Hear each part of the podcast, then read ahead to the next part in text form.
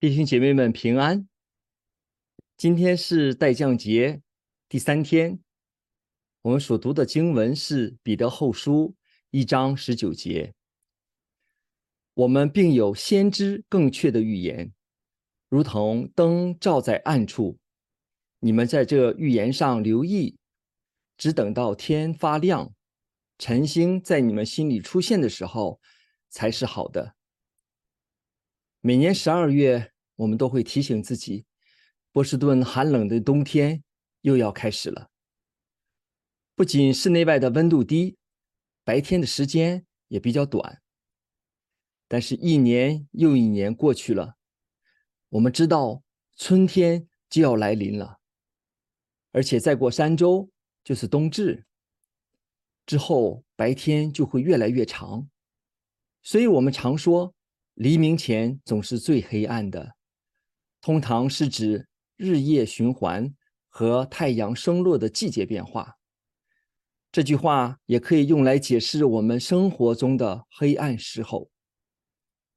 当我们身处痛苦的时候，感到希望动摇的时候，感到无助的时候，我们可以相信耶稣，世界的光将及时来帮助我们。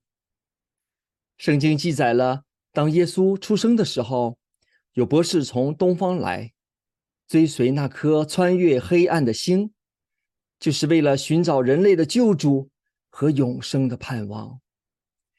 耶稣出生在马槽中，周围的环境很糟糕，但是他却照亮了我们的世界，拯救了无数人的灵魂。今天也是如此，耶稣并没有让我们的环境。变成童话中的仙境，也没有拿走让我们难过的冬天，更没有让我们每天都是阳光普照。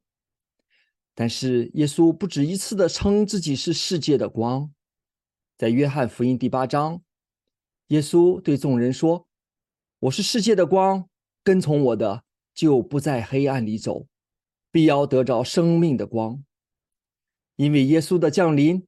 使我们不再生活在黑暗中，让我们超越环境的限制，在任何境况中都有平安和喜乐。不仅如此，在登山宝训中，他也告诉他的门徒：“你们是世界的光，城照在山上是不能隐藏的。”你能想象吗？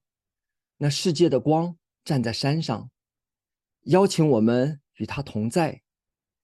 加入这光芒四射而又无法隐藏的国度吗？这是一个庄严的形象。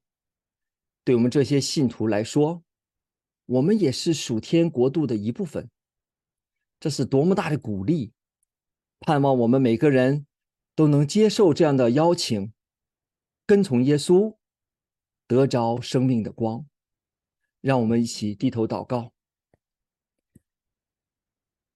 主耶稣，你到世上来，你乃是光，叫凡信你的不住在黑暗里。这是多么大的一个应许！我们周围的世界充满了黑暗和挑战，我们也经常会感到无助和失望。但是因为你的到来，给我们带来平安和盼望，愿你的恩典降临在我们中间，使我们坚定的。信靠你，跟随你，在这个世界上，也为你做那美好的见证，成为你光芒中的一部分。垂听我们的祷告，奉主耶稣宝贵的名求，阿门。愿主赐福我们福音堂的家人们，我们明天见。